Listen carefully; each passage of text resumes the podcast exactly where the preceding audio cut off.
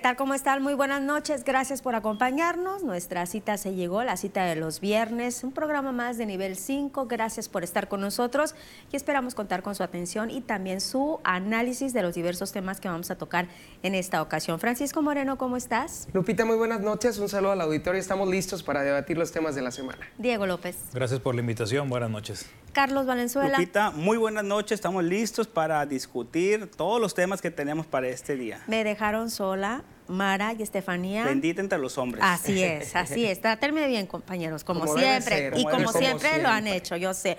Bueno, vamos a empezar a hablar de otra mujer, de Emma Coronel, de la detención de Emma Coronel allá en Estados Unidos. ¿Qué trasfondo viene siendo esta detención de la esposa del Chapo Guzmán? Carlos, voy a empezar contigo. Una vez más, el gobierno de Estados Unidos le está haciendo la chamba al gobierno mexicano. Han pasado ya seis años casi de la fuga del Chapo Guzmán y hasta ahora sale a relucir de que uno de los delitos por los cuales la, están inculpando es por ayudarle a la fuga a su esposo. Pero también algo muy grave que está ahorita en el, en el tema, ¿no? Está acusada de conspiración, conspirar para ingresar drogas a Estados Unidos. Es muchísimo más grave que traficar drogas. Por eso la sentencia de cadena perpetua que pudiera, que pudiera estar cumpliendo en caso de que así lo dictamine el juez. Pero, ¿qué hay en el trasfondo de esto? No? Para empezar, hay varias versiones que están circulando. La oficial, que es la que conocemos todos, fue detenida cuando llegó a Estados Unidos, acusada por, por diferentes delitos del narcotráfico, del tráfico de drogas y de ayudar a la fuga de Joaquín Guzmán Loera. Luego, a los días sale la noticia de que eh, Damaso López se le redujo la sentencia, ¿no? Y hace, hace como contrapeso, como, como soporte a esta versión oficial de Estados Unidos de que fue detenida y que gracias al testimonio de Damaso López en el juicio de Joaquín Guzmán fue lo que provocó esta reducción de la condena y ahora Emma Coronel está acusada por los delitos de que él mismo la señaló. Pero bueno, son delitos que ella ya, ella ya conocía los testimonios, ella estuvo en todas las audiencias y todo mundo supo en este juicio del siglo qué fue lo que se dijo en esa sala. Ahorita vamos a comentar la segunda versión que está circulando en redes sociales y en los medios de comunicación. Así es, y es que como dice Carlos, si es que se declara culpable, podría ir de una, de una condena mínima de 10 años hasta la cadena perpetua, y sí, a Damas o ya eh, al licenciado, como se le conoce, podría salir en el 2032, siempre falta mucho tiempo, ¿no? Pero se le está ya inmiscuyendo con este caso. Sí, llama la atención que justamente después de la detención de Emma Coronel saliera a relucir justamente esta información de la reducción de la sentencia al licenciado. Sin embargo, este llamó la atención que de un momento a otro se llevara a cabo la detención de la esposa del señor Joaquín Guzmán Loera. Tenía ella alrededor de desde finales de la década pasada sosteniendo una relación con uno de los líderes de los cárteles más buscados a nivel mundial. Sin embargo, ella siempre se mantuvo durante los primeros años de bajo perfil. En los últimos seis, cinco años después de que empezó el juicio del siglo, como se, le denominó en Estados Unidos a este juicio contra el señor Joaquín Guzmán, eh, ella empezó a verse de manera más pública en redes sociales, lanzando marcas de ropa incluso. Yo creo que esto tampoco gustó al gobierno de Estados Unidos, que hasta en un reality show salió quien fuera reina de belleza aquí en Sinaloa, nacida en Durango, y bueno, pues llamó mucho la atención que de un momento a otro se llevara a cabo esta detención. También hay que recordarlo, la justicia estadounidense es muy represora y obviamente va por la información y está tratando de recabar todo, todo lo que pueda recabar, porque hay otros personajes que también están enfrentando la justicia americana, como lo es el exsecretario de Seguridad durante la administración de Felipe Calderón, y obviamente todo esto quiere recabar el gobierno estadounidense. ¿Qué, dice López Obrador que podría estar ligado? Diego, rápido antes de irnos a la pausa. Que es mucha coincidencia, yo creo. Eva Coronel la hemos visto en los medios de comunicación, la vimos en todos los procesos, y de un día para otro dicen, ah, siempre no, quédate aquí con nosotros, te vamos a detener, que tiene nacionalidad americana, y, le, y, le, y le imputan delitos que son los más comunes. O sea, a mí se me hace como que mucha coincidencia en el sentido de que necesitamos algo. a Emma Coronel, véngase para acá y ahora vamos a darle un trámite de delitos que pues más que nada son como que obvios, pero antes no se podía, o sea, antes no se le había imputado y ahora pues van hacia ese proceso. Nos vamos a ir a una pausa, compañeros, vamos a seguir hablando de este tema porque como dice Carlos, como dicen mis compañeros aquí esta noche a nivel 5, hay mucho de qué hablar, mucho de qué ir desprendiendo tras la detención de Emma Coronel. Con esto volvemos.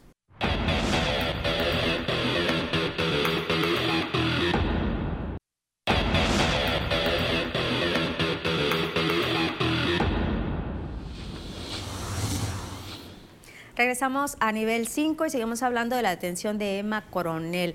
Ya nos hablaban nuestros compañeros qué opinan de esta detención, qué trasfondo puede ser de estas acciones.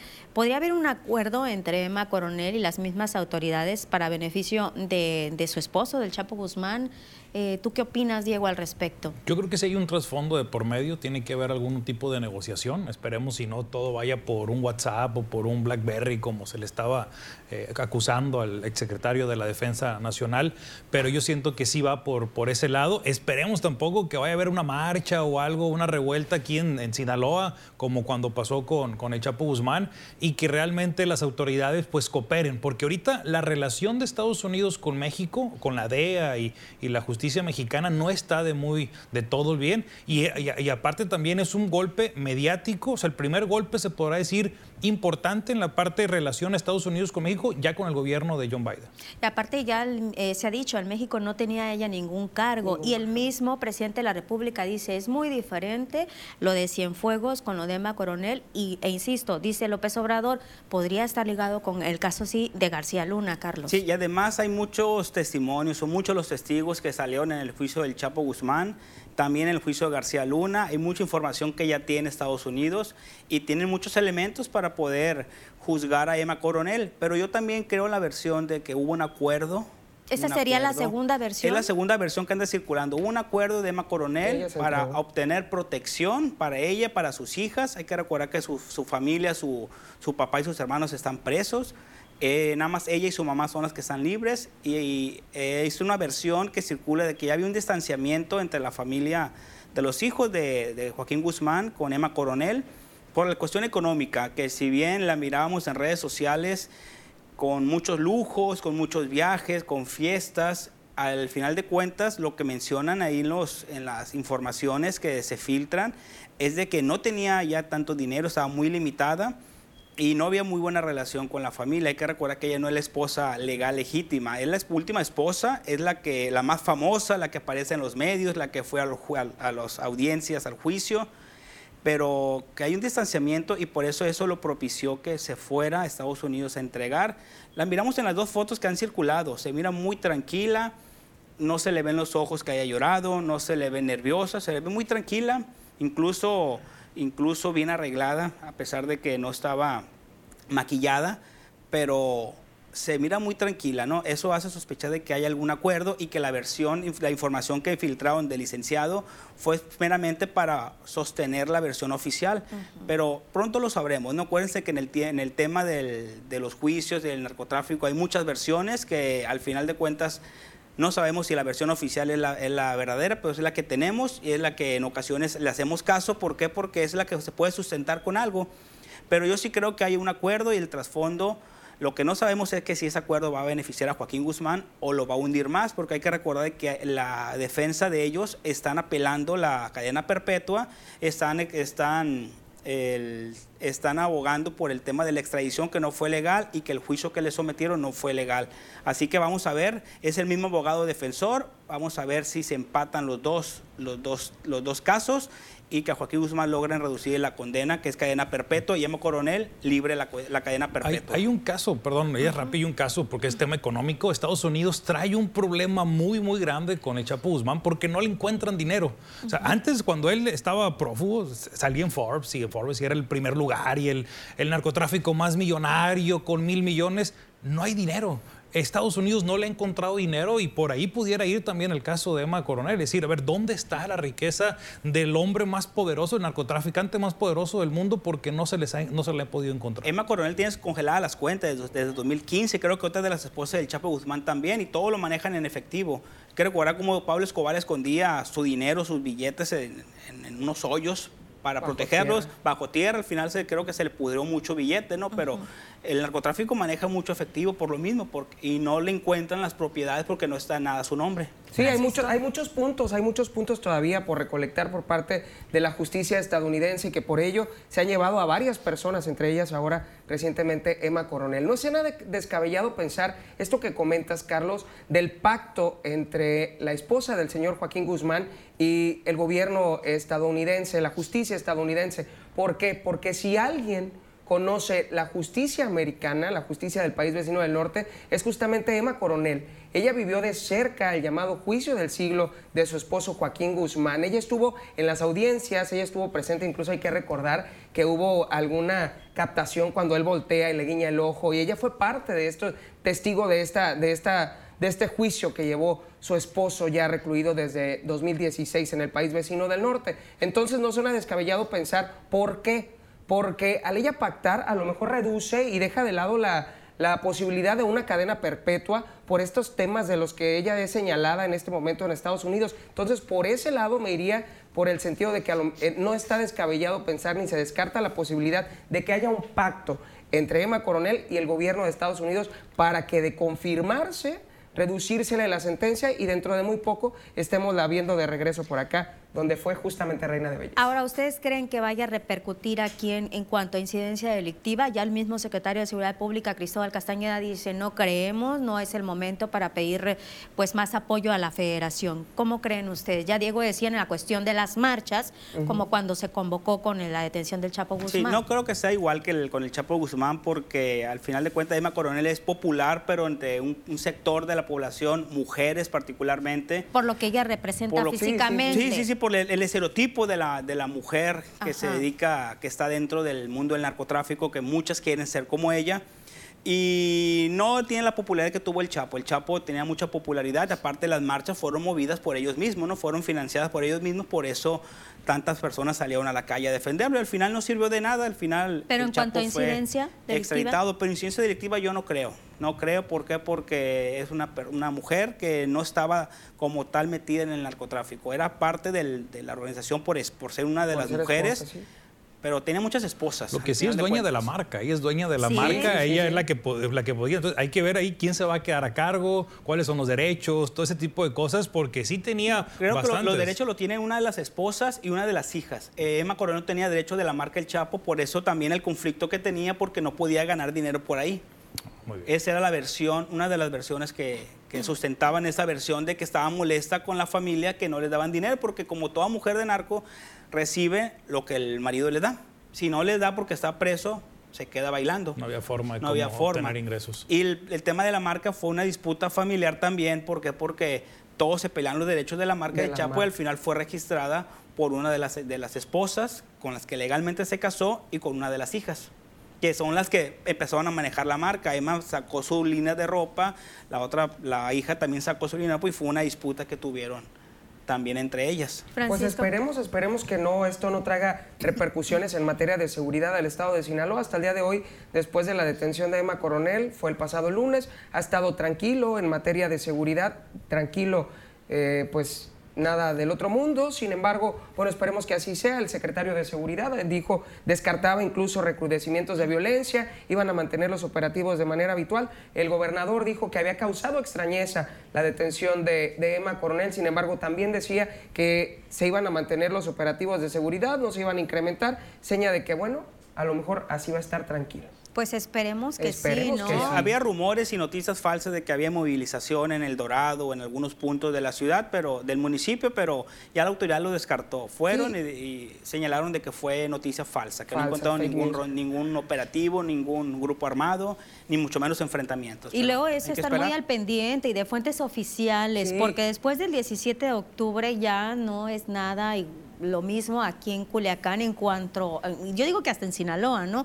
En cuanto a la psicosis de inseguridad y más con este tipo de comentarios. Sí, no, si las fake news están a la orden del día, ya ven el día de ayer salía en diferentes medios de comunicación un comunicado de las autoridades federales donde se ordenaba la liberación del Güero Palma. Después, al momento después, las autoridades oficiales se deslindaron de este documento. Sin embargo, circuló y la gente pensó que era real, que uno de los líderes del cártel de Sinaloa en la década de los noventas estaría en libertad pues de manera inmediata por orden de un juez federal. Las declaraciones que ha hecho el gobierno federal han sido prudentes hasta este momento en cuanto a la detención de Emma Coronel. Se ha mantenido al margen. Yo creo que se ha mantenido al margen.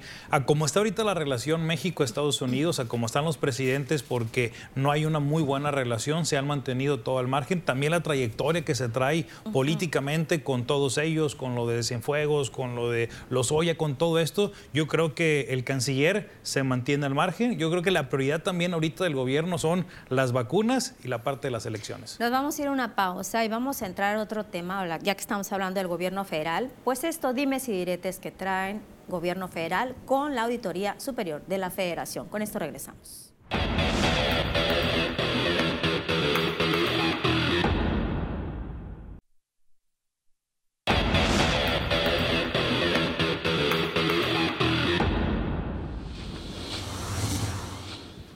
Regresamos aquí a nivel 5, les adelantábamos el tema que íbamos a tocar, las declaraciones de López Obrador, del presidente López Obrador y del mismo auditor de la Federación, Superior de la Federación, pues que encuentra la auditoría algunas observaciones por irregularidades, voy a decir la cantidad, 67.498 millones de pesos en la cuenta del 2019, es el primer año de administración de López Obrador.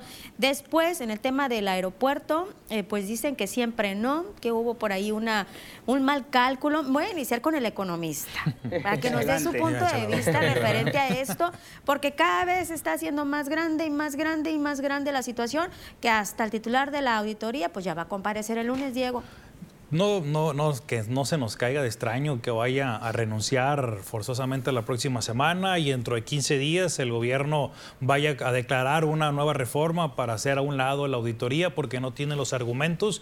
Hay un video que andaba circulando y ahorita explicamos más o menos qué es la magnitud de todo el aeropuerto internacional de la Ciudad de México, donde el, el secretario de Hacienda, Arturo Herrera, explicaba cuáles eran los errores básicos de economía y los errores básicos de contabilidad con la parte de la auditoría auditoría. Sí, fueron 331 mil millones de pesos que decía la Auditoría Superior de la Federación que se habían eh, perdido, que estaban desfasados por ahí. Luego sale el secretario y dice que no, que siempre no, y empieza a dar explicaciones. Por ahí, por ejemplo, uno de los puntos eh, significativos era la compra de, bonos o la emisión de bonos. ¿sí? Para que podamos entender un poco, los bonos se, se mueven en los mercados financieros para recibir inversión pública y los colocan en diferentes años o diferentes tiempos y hay un porcentaje de rendimiento. Esto quiere decir que si colocamos una inversión que fue a 5 a 7 años con una tasa de interés del 4%, del 5%, inversionistas nacionales y extranjeros colocan ese dinero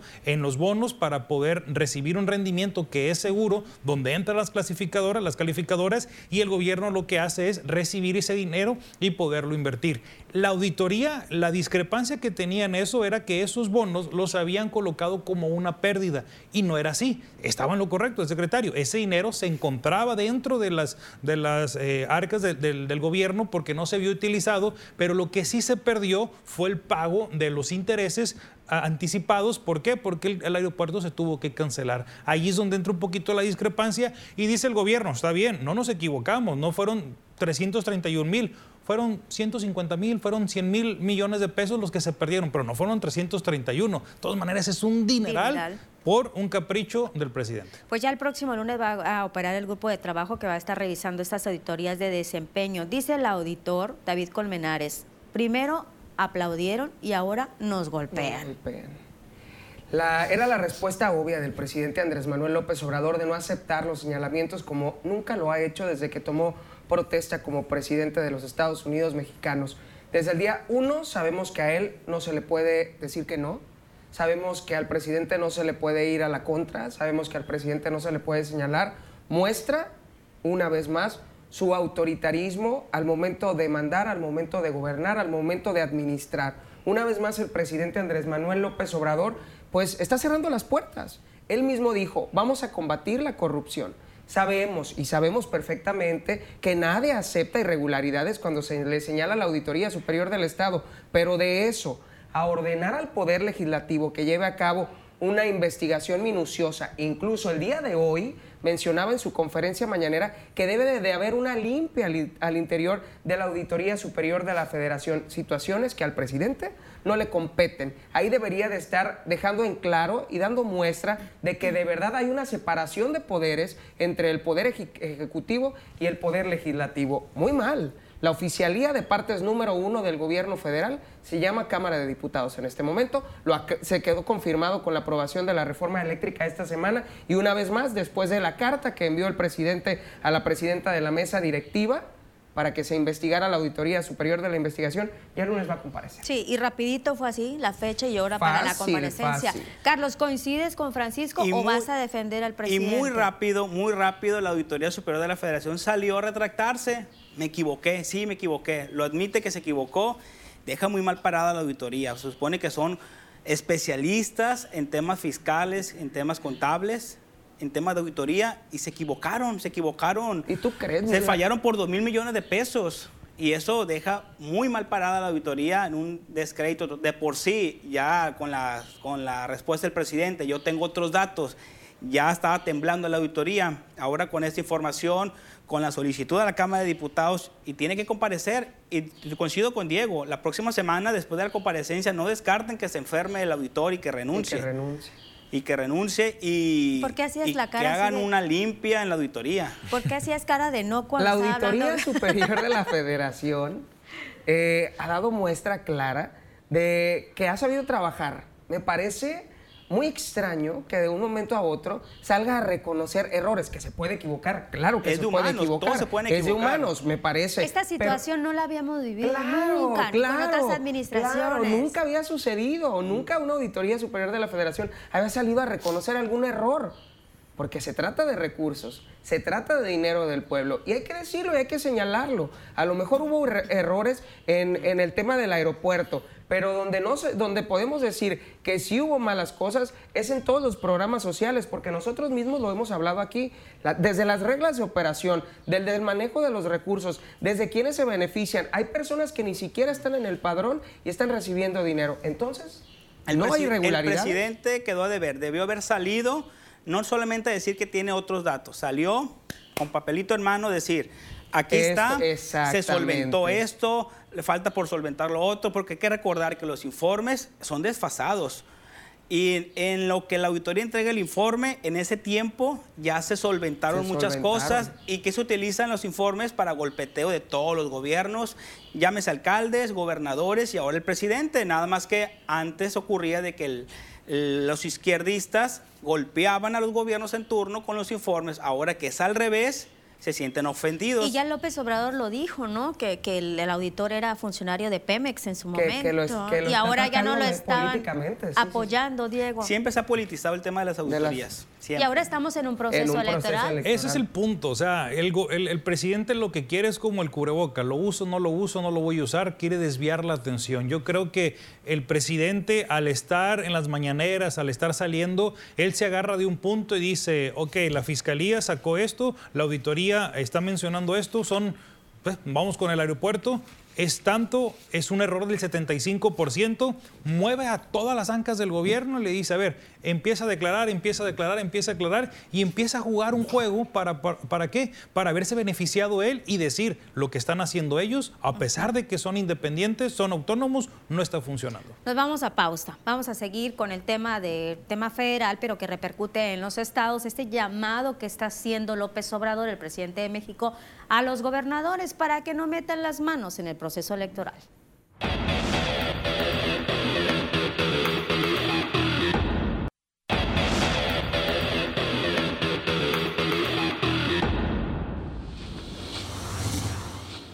Vamos a entrar a analizar otro tema, este llamado que hace el presidente de México, Andrés Manuel López Obrador, a los gobernadores, a la gobernadora de Sonora, a la jefa de gobierno de la Ciudad de México, para que no metan las manos en este proceso electoral. Un acuerdo nacional a favor de la democracia. ¿Qué opinan ustedes? ¿Está a tiempo? ¿Se había tardado? ¿O nada más lo está haciendo como por cumplir el requisito. Es un llamado institucional completamente del gobierno federal. Me parece oportuno, sin embargo, creo que el presidente Andrés Manuel López Obrador debería predicar con el ejemplo. ¿Es cierto? Ya tiene autorización por parte de la Sala Superior después del llamado que hizo el Instituto Nacional Electoral para que suspendiera los temas electorales de su conferencia mañanera. Él recurrió y solicitó un documento para recibir el aval de la Sala Superior, lo recibió y ordenó al Instituto Nacional Electoral que le permitiera abordar estos temas durante la conferencia mañanera. Sin embargo, mandar este documento, pues con qué cara lo mandas? Si él peleó y sigue hablando en sus conferencias mañaneras durante este proceso electoral. ¿Con qué cara le pide a los gobernadores, a los presidentes, a las autoridades de cualquier nivel que no metan sus manos, que no tengan injerencia en el proceso electoral que se está desarrollando. El ejemplo debe darse desde el nivel federal para que se replique en el Estado y para que se replique en los municipios. Una vez más, politiquería del presidente Andrés Manuel López Obrador. Ya un gobernador, ¿no? Ya, ya, se, sumó. De Tlaxcala. Fue el que se sumó formalmente y Kirin Ordaz también ya dio su aval en ah, pero el gobernador ya con la foto Sí, sí, sí. El de Tabasco también habló. Son varios que se, han, se, han, manifestado a favor de este acuerdo, que no es nada nuevo porque en todos los procesos electorales se da el llamado blindaje electoral, que no puedes hacer ciertas cosas es lo mismo y todos sabemos que los gobernadores, el presidente está metido no solamente con las manos, de cuerpo entero en las elecciones, con sus candidatos de uno u otro partido, apoyando con su estructura, con recursos que no se ven a, simple vista, pero ahí están operando. Y van a firmar el documento, se van a tomar la foto, se van a abrazar. No sé si cabeza de vaca vaya a salir con el presidente tomándose la foto y saludándolo, pero muchos se van a sumar para cumplir con ese requisito que antes se llamaba blindaje electoral, ahora se llama acuerdo, un acuerdo, un pacto, acuerdo con el presidente. Que es la misma veda. Yo creo que esto, el, presidente dice, yo ya la libré, Ahora van ustedes a ver si pueden contra el INE y contra mí para que podamos los dos juntos ahora sí prohibirle a los, a los gobernadores y a los presidentes municipales que puedan bajar un poquito la guardia en ese sentido. De aquí va a venir otro punto que yo creo que va a ser crucial al vivir nosotros la parte del COVID, del confinamiento, el, utilizar el Internet, los medios de comunicación digitales han crecido demasiados. No dudo yo que antes de las elecciones o ya casi durante las elecciones vaya a haber esta reforma hacia las redes sociales que ya muchos países, que es muy importante, muchos países en, el mundo la están colocando y a lo mejor el presidente por ahí pueda meter las, las manos porque ya hay creo una iniciativa por parte de Morena para poder regularizar ahorita que viene la, la veda electoral. Voy a leer lo que dice el presidente. Este exhorta a que no intervengan para apoyar a ningún candidato en ningún partido, a no permitir que se utilice presupuesto público con fines electoreros, a denunciar entrega de dinero del crimen organizado o de la delincuencia de cuello blanco para financiar campañas e impedir la compra de lealtades o conciencias, a no traficar, dice, con la pobreza de la gente, no solapar a los tramposos. A los mapaches electorales, a los, que embarazan urnas, a los que roban actas. Al acarreo. Al acarreo. Lo que todos, todas las elecciones vemos y seguiremos viendo, ¿no? Realmente el gobierno, si no actúa con los delincuentes, el día de la elección nada más se pasean y detienen a uno que otro que hace algún desorden y de ahí en fuera no, no pasa absolutamente nada. ¿Cuándo han visto un detenido por robarse una urna? Sí, yo creo que este pacto, este pacto como, como lo decía ahorita, es meramente institucional. Es un pacto que manda una nota bonita el presidente Andrés Manuel López Obrador queriendo, queriendo enviar un mensaje a la población de que él se mantiene lejos del proceso electoral. Defensor de la voluntad del pueblo dijo que iba a ser. Pero ni siquiera debería de formarse este pacto. ¿Por qué? Porque la ley es muy clara. La ley es muy clara y ordena a gobernadores, a presidentes municipales y al mismo presidente de la República a mantenerse al margen de la ley. Es cierto, sabemos que nunca se cumple la ley, sin embargo, lo, lo decías ahorita, ¿dónde están los sancionados? ¿Dónde están los que se meten hasta el cuello a apoyar a los candidatos con financiamiento público, financiamiento del narcotráfico y no hay queja, no hay denuncia? O incluso no hay los casos de asesinatos que ha habido en los procesos electorales. ¿Y tú crees que el presidente vaya a cumplir con eso? Muchos, años, muchos años denunció el acarreo, la compra de votos, de compra de voluntad. ¿Tú crees que el presidente va a cumplir eso? ¿Confías que lo vaya a cumplir?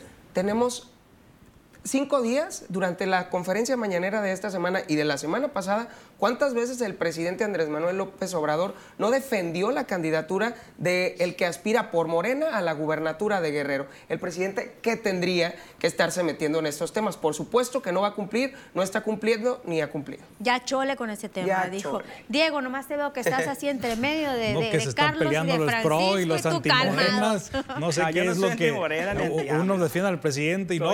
Pero yo creo que la parte oficial del presidente, el presidente lo que hace es llamar la atención. Yo creo que lo ha hecho por 18 años que fue candidato.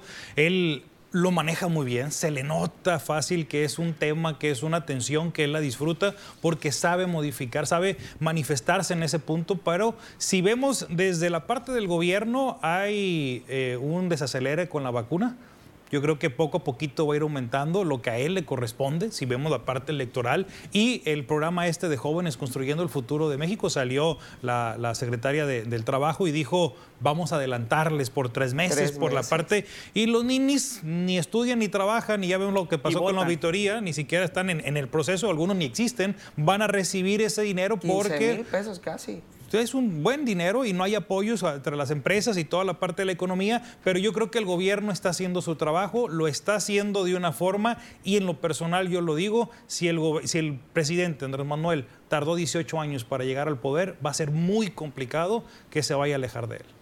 Es un proceso muy interesante por ahora que tenemos todo lo de la pandemia y la manera que se va a ir desprendiendo las acciones que se vayan realizando, no nada más a nivel federal, sino a nivel local, ¿no? Por la misma situación y veremos qué tanto se inmiscuyen o qué tantas personas se detienen a hacer este tipo de situaciones no legales. Sí, sí, sí, ya lo vimos también en el estado de Quintana Roo. Asesinaron a uno de los aspirantes a, una presidencia municipal y el mismo presidente lo dijo, esta mañana lo dijo. Van a ser los elementos de la Guardia Nacional los que van a custodiar, si así lo permiten los gobernadores, a los candidatos a los diferentes cargos de elección popular, sea del partido que sea. Veremos qué es lo que sucede. Esperemos que sean unas elecciones pacíficas, limpias. Sin embargo, sabemos que eso está difícil de ocurrir. Sí, ya veremos también el próximo 6 de junio. Nos vamos a pausa y al regreso, pues vamos a preguntarles, compañeros, qué opinan sobre esta disposición de colegios particulares que ya quieren regresar a las clases presenciales.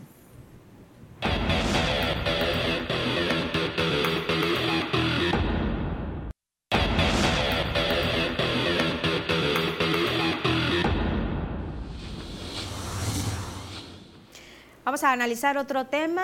La Asociación Nacional de Escuelas Particulares de la República Mexicana tal cual, pues ha anunciado, lo tiene las intenciones que a partir del próximo primero de marzo regresar a clases presenciales. Esto pues ha generado diversas opiniones, algunas a favor, otras en contra. Ya el mismo presidente de ANFE, ANEP, como se llama esta asociación, Alfredo Villar, pues dice que ya no pueden más, que ya hay muchos colegios particulares pues que están cerrando, que ya se necesita también por el aspecto emocional de los educandos. Yo miraba en tu red social, Carlos, que hacías esta pregunta, Diego te respondía, le decías tú que sí, ya regreso. Definitivamente deben ¿Coinciden ustedes dos? A lo mejor Francisco va a decir que no. va a decir que no, porque a él no le gustaba la escuela. Pero, yo creo que sí. Sí, mire, es algo, en, en, el tema económico es muy, es muy importante. El 45% de las empresas privadas en nuestro país ya cerraron y apenas estamos en una, en, en dime si si regresamos o no regresamos. Si esto dicen es un no, cuando los muchachos quieran regresar, no va a haber escuelas. O sea, tenemos que empezar con la parte económica. Porque lo mencionábamos en igual las redes sociales y en, las entrevistas que hemos tenido en las pláticas, es los muchachos, ahorita la, la, sociedad de, familia dice sí, no, sí, no, pero vemos que afuera están yendo a plazas, están yendo a, están yendo a fiestas, están yendo a muchas cosas, pero sí deberían de regresar a las escuelas ya para que se pueda reactivar muchas cosas, para que podamos salir de todo este eh, problema que tienen. Y si nos vamos por la parte psicológica, también es necesario. Pero sí es importante. La noticia decía, ya por ahí ya, salió, que siempre no, que lo van a hacer solamente con semáforo verde. Semáforo verde, pues nomás Quintana Roo es el único, pero eh, estamos más cerca ya de una discusión de poder regresar. Yo en lo personal sí estoy a favor de que ya regresemos a las escuelas. Y es que decían que sería opcional, ¿no? Tanto de los colegios privados como de los mismos padres de familia. Sí, entre los mismos padres de familia de colegios privados surgió la duda si van a regresar o no, pero realmente en los colegios la instrucción es hasta lo que diga la Secretaría de Educación Pública.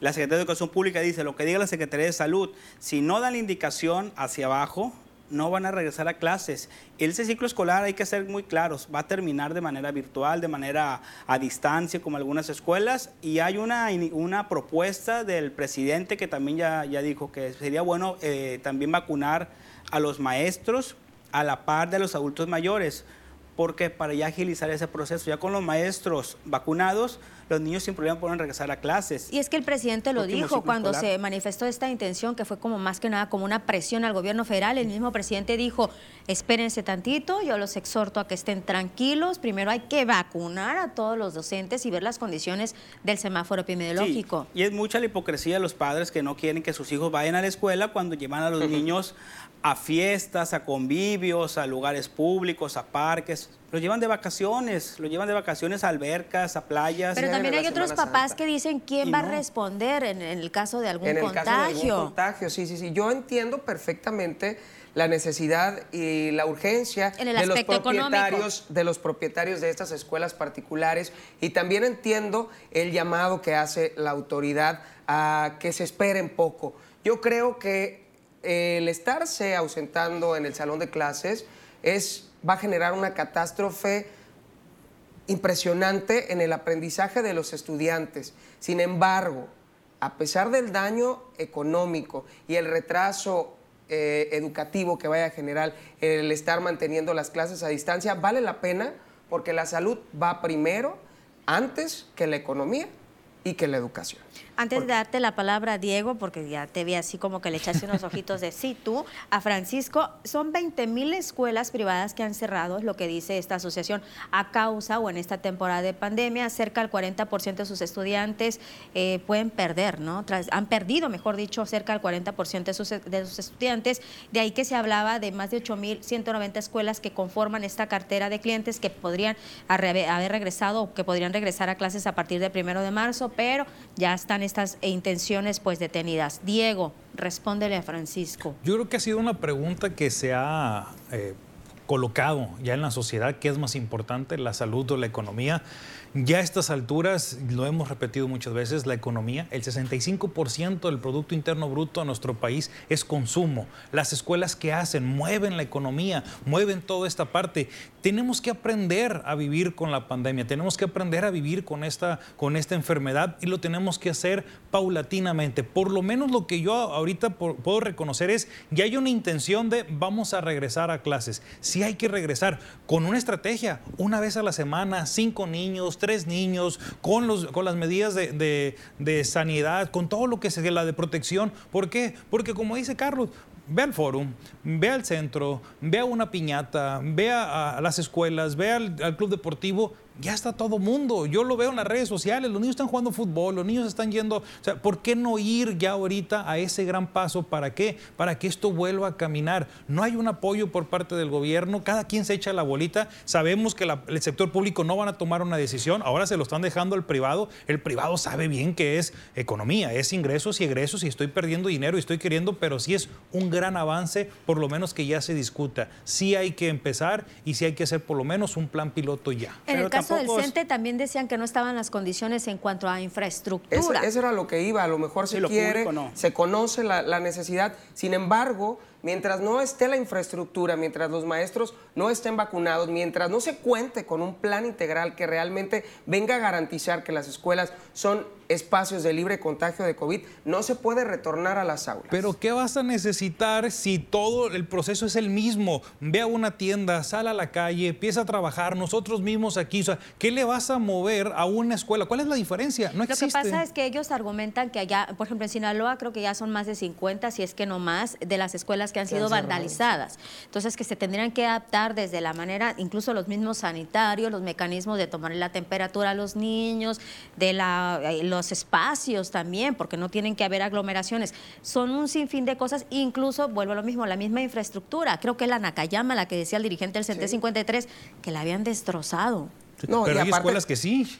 ¿Por qué no empezar con esa? Porque el sindicato no dice, vamos a empezar con la escuela Álvaro Obregón, con esta que sea la primera y vamos a trabajar todos juntos y que esté Protección Civil, que esté la Secretaría de Salud para que empiecen otra vez. Porque están esperando a vacunar a los docentes. A los docentes. Sí, el sindicato no va a permitir que, el regreso de maestros, los, maestros si no están vacunados. Y las escuelas privadas... me parece lo correcto. Y las escuelas privadas no se mandan solas. Si la Secretaría de Educación no les da luz verde, por más que ellos quieran y argumenten, no van a poder volver a las clases.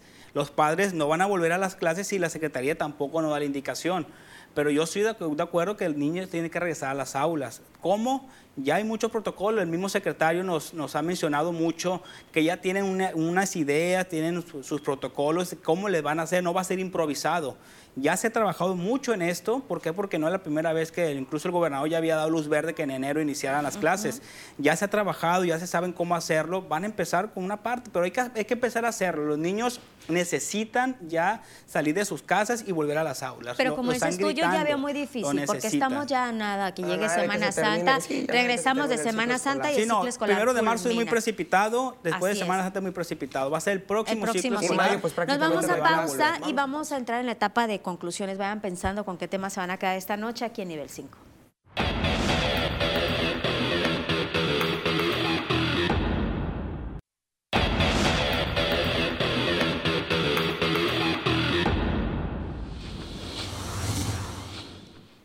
Regresamos a nuestra última parte del programa de nivel 5, la etapa de conclusiones. Diego, voy a iniciar contigo. ¿Con qué tema te vas a quedar? Yo me quedo todavía con la parte de las escuelas.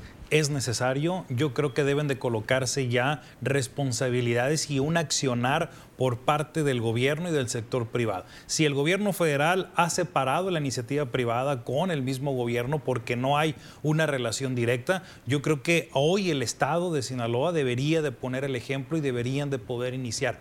Yo en lo personal lo que he podido analizar, porque me encuentro también dentro de ese, de ese mismo sector, los niños, los padres de familia, los adolescentes, mucha población en nuestra ciudad, porque aquí es donde yo vivo, están haciendo su vida normal. Yo creo que ya es necesario empezar con un plan piloto y empezar a eh, darle ya esa, prioridad a, a las escuelas no solamente por el tema económico, sino también por el tema ya psicológico, por el tema emocional, porque no es posible que estemos viviendo esto, sobre todo por los adolescentes, porque es muy complicado esta situación, pero sí es necesario ya dar ese primer paso y dejar a un lado la parte del clima, dejar a un lado la parte de las elecciones, la parte de las relaciones, ¿para qué? Para empezar ya a ver esto, porque no se va a terminar la pandemia, lo hemos dicho y lo hemos repetido muchas veces, tenemos que aprender a vivir y yo creo que la cerecita del pastel es, si el sector educativo da el ejemplo, podemos salir de todo esto. Y es que dicen, de uno de cada dos estudiantes está presentando ya la situación de estrés.